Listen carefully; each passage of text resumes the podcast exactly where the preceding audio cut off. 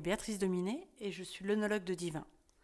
Aujourd'hui, pour ce quatorzième podcast, je vous emmène à Moret-Saint-Denis. Moret-Saint-Denis est une petite commune située en Côte d'Or, plus précisément dans les Côtes de Nuit, qui sont ce que l'on appelle souvent le, le cœur de la Bourgogne, en particulier sur les vins rouges. C'est une petite commune qui euh, principalement produit du vin rouge sur 88 hectares et un petit peu de vin blanc sur 5, un peu plus de 5 hectares. Elle est constituée des différents niveaux qualitatifs que l'on retrouve sur la Bourgogne traditionnellement, que sont les appellations communales, premier cru et grand cru. Lorsque l'on quitte Dijon et que l'on va vers Beaune, donc 17 km au sud de Dijon, on se retrouve sur cette commune de Moret-Saint-Denis.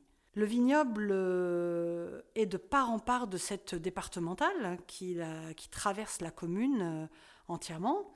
Et les vignes qui sont situées sur la partie droite sont les majoritaires. On en a un tout petit peu à gauche en appellation communale, un petit peu à droite en appellation communale. Et puis on voit le coteau. Et sur le coteau, eh bien, on est euh, sur les appellations premier cru, puis grand cru. Et quand on arrive tout en haut du coteau, eh bien on revient sur l'appellation communale.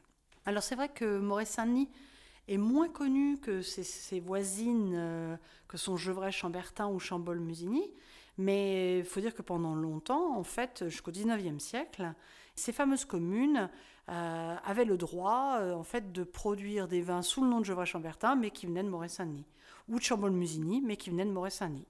Donc forcément, elles ont gagné en célébrité et les Moret-Saint-Denis se sont retrouvés un petit peu moins connus.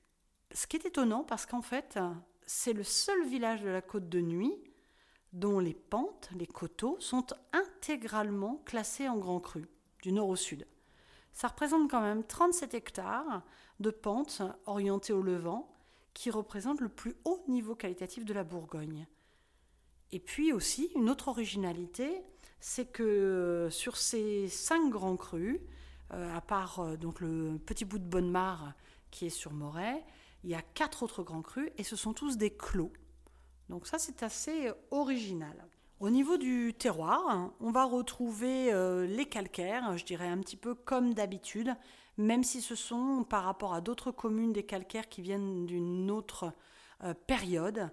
sans rentrer trop dans les détails, on est à 165 millions d'années pour ses origines.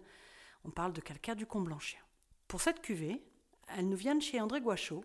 Euh, la maison André Guachot a été fondée en 1947 et elle est maintenant à la tête de la troisième génération euh, qui euh, gère cette maison de négoce. Néanmoins, ils sont aussi propriétaires de vignobles. La cuvée que nous avons a une couleur qui est rouge rubis, avec un nez très parfumé, c'est amusant parce que des fois on dit des Moret Saint-Denis sont des vins avec un fort caractère assez puissant. Et moi j'ai retrouvé, et c'est ce que j'ai aimé quand j'ai sélectionné cette cuvée, c'est quelque chose de très délicat, très parfumé, sur des notes florales, la pivoine, la rose, et puis la framboise. Et en bouche, on retrouve cette délicatesse, ces notes poivrées, de sous-bois, une véritable impression de velours en bouche, donc euh, quelque chose de tendre et en même temps euh, charnu. C'est une sensation très agréable, c'est vraiment un vin en élégance. Et du coup, pour l'association Mes Vins, il faut être délicat aussi, faire attention. Euh, au départ, j'avais pensé à un riz de veau, et puis en restant sur l'idée du veau, je pensais aussi à peut-être un quasi de veau printanier avec les premiers petits pois ou des épinards frais, des choses vraiment tout en élégance. Et puis si on a envie de changer et puis de revenir sur un poisson, sur un vin rouge, comme c'est de plus en plus demandé, j'aurais tendance à partir sur un dos de cabillaud. Alors de façon extrêmement simple, vraiment le dos de cabillaud que vous nourrissez au beurre euh, tranquillement, qui va rissoler. Et puis, euh, on y met euh, peut-être une petite poêlée euh, de champignons ou des petits légumes un peu croquants.